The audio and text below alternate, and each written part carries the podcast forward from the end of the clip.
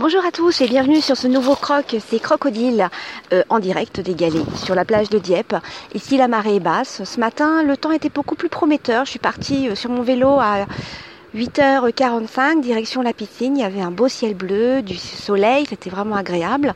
Et là, deux kilomètres plus tard et un hammam après, un, un, un, oh là, un hammam plus tard, eh bien c'est couvert. Il y a du, des nuages. Bref, c'est pas très agréable. Mais bon, c'est comme ça. Alors je poursuis mes vacances et donc comme vous en doutez, je continue à croquer la vie. Et tout à l'heure dans mon hammam, pendant le hammam, j'étais partie sur une petite séance de méditation et puis une pensée est venue et j'ai du coup réfléchi et médité sur la créativité. Alors pourquoi la créativité, me direz-vous? Eh bien, je suis en train de lire euh, l'ouvrage de Laurence Servan-Schreiber, S-E-R-V-A-N, plus loin S-C-H-R-E-I-B-E-R, trois kiffs par jour. Et dans ce, bouquin, euh, il y a eu quelques, petites euh, citations qui m'ont fait réfléchir sur la créativité. Alors la première qui a, qui débuté ma, ma réflexion, c'est, euh, je cite, ressentir de la joie rend créatif sur le plan interpersonnel, intellectuel ou artistique. Et elle disait ensuite que ressentir des émotions positives rend créatif car nous avons des connexions entre nos idées. Et je me dis, euh, oui, la créativité, effectivement, on est tous, euh, on est tous euh, créateurs, enfin, je, je pense. Et peut-être que croquer la vie, c'est ça aussi, c'est être créateur de sa vie. Euh, alors cette réflexion est, est, née à partir du fait que je suis moi aussi créatrice. Alors créatrice euh, au niveau personnel, euh, modestement, je, je, je, je, crée des, des bijoux. Euh, et en même temps, j'élabore des petites créations au crochet. Voilà, modestement, uniquement pour moi ou éventuellement pour faire plaisir, pour offrir.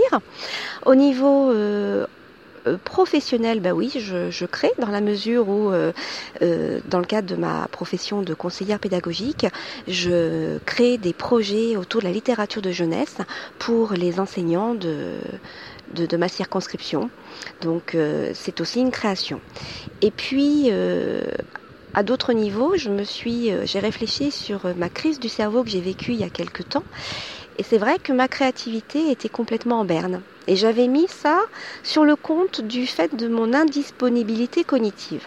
Et finalement, en relisant, euh, euh, l'ouvrage de, de Servan-Schreiber, je me dis, euh, finalement, la disponibilité cognitive, eh bien, d'accord, elle peut être le, la raison d'une non-créativité, mais cette disponibilité cognitive ou cette indisponibilité cognitive a aussi une origine et une source. Alors il y avait aussi autre chose qui m'a fait sourire dans, dans cet ouvrage. Elle disait que les gens qui ont des émotions positives et qui donc sont heureux sont capables de répondre à cette, à cette question, cette devinette. Alors je vous la soumets et vous aurez la réponse à la fin de ce croc, si je n'oublie pas. Alors, euh, quel est le lien qui existe entre un éléphant et un sous-marin? Voilà, donc je vous laisse méditer là-dessus. Elle disait que les gens qui étaient gays euh, trouvaient la réponse sans problème et que ceux qui étaient tristes ne voyaient pas. Voilà, donc euh, maintenant, est-ce que vous êtes triste? Est-ce que vous êtes gay Non, non, je, plaisante, ça va pas se résumer qu'à ça, non, rassurez-vous. Et euh, cette, cette idée de, de, ressentir de la joie, d'être créatif, euh, d'avoir des, des, émotions positives, m'a renvoyé à autre chose que j'avais écouté il y a quelques mois, le NIP Médite 09 sur la procrastination. Et le, le NIP Médite a débuté par une, une citation de Jim Jarmusch ou Jarmusch, je ne sais pas comment dire, on va dire J-A-R-M-U-S-H. Et pour lui, créer, c'est prendre le temps d'absorber les choses. Donc finalement, une indisponibilité cognitive, ça peut être aussi le fait de ne pas prendre le temps d'absorber les choses, ou du moins d'être dans l'incapacité d'absorber ces choses. Et c'est vrai qu'avant de créer quoi que ce soit, eh bien, j'ai besoin de, de, de ressentir, de, d'habiter un petit peu tous les matériaux que je vais utiliser. J'ai besoin de, de ce temps de, qui n'est pas de la procrastination, non, non, mais au contraire, le temps de, de, de ressentir, de prendre de l'intérieur tous les éléments qui, qui vont me servir à créer. Et puis, vous le savez, euh, si vous m'écoutez depuis le début, j'ai repris mes études et là, je suis en train de de faire une thèse. je suis qu'en première année, voilà. Et ça aussi, c'est de la création. C'est de la création. Et euh, tout en continuant sur, euh, sur mes réflexions, c'est amusant comment euh, par hasard on tombe sur des choses.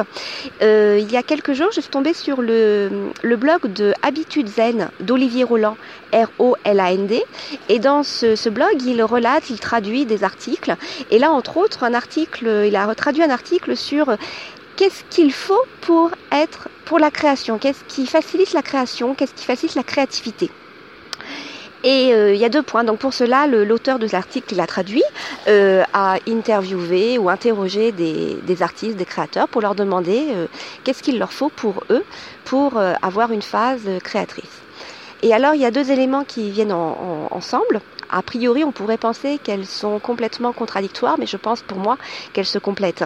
Donc la première chose, c'est la solitude. Et oui, le fait d'être avec soi-même, on a besoin de ce moment de, repli sur soi pour élaborer son, projet, pour absorber les choses, ou pour, comme disait euh, Servan Schreiber, pour, euh, pour euh, connecter nos, nos idées. Ça ne peut se faire que si on est tranquille avec soi-même. Et puis il y avait donc cette deuxième idée qui pourrait paraître être en opposition, mais pas du tout. C'est le, autrui, le fait d'être en collaboration, d'être d'être ensemble. Et c'est vrai que personnellement, avant de avant de me lancer dans une création, je me nourris. Je me nourris de, de ce qui peut être déjà fait, je m'approprie, et puis bien sûr, après, je, je pars dans un délire, c'est-à-dire que c'est comme les recettes de cuisine, j'ai ma recette initiale, et puis tiens, mais si je rajoutais ceci, et puis tiens, si je remettais cela, et eh bien dans mes, dans mes petits bijoux ou, ou autres, c'est la même chose. Et finalement, euh, ce streetcast est aussi une création. Et je me suis également nourrie, nourrie de podcasts, nourrie de de, de Streetcast pour me dire, pour euh, me dire est-ce que déjà, est-ce que moi je serais capable de faire pareil? Et puis après se dire qu'est-ce que ça va m'apporter? Et qu'est-ce que je vais créer, qu'est-ce que ça peut apporter aux autres? Donc euh, voilà, toute cette réflexion sur la créativité et, et, finalement à la fin de ma petite méditation euh, ce matin dans le hammam, j'ai fini en disant qu'effectivement croquer la vie, c'est être créateur de sa vie. Et j'aime le matin au réveil quand j'ai cette journée devant moi telle une page blanche que je vais pouvoir euh, façonner et écrire. Donc voilà, croquer la vie, et eh bien être créateur de, sa propre vie. Je vous laisse sur ces belles euh, pensées, ces belles références.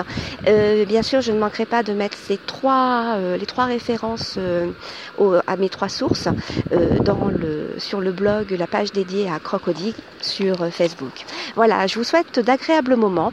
Continuez à croquer la vie. Moi, c'est les vacances, donc j'en profite. Et je vous dis à très bientôt. Au revoir.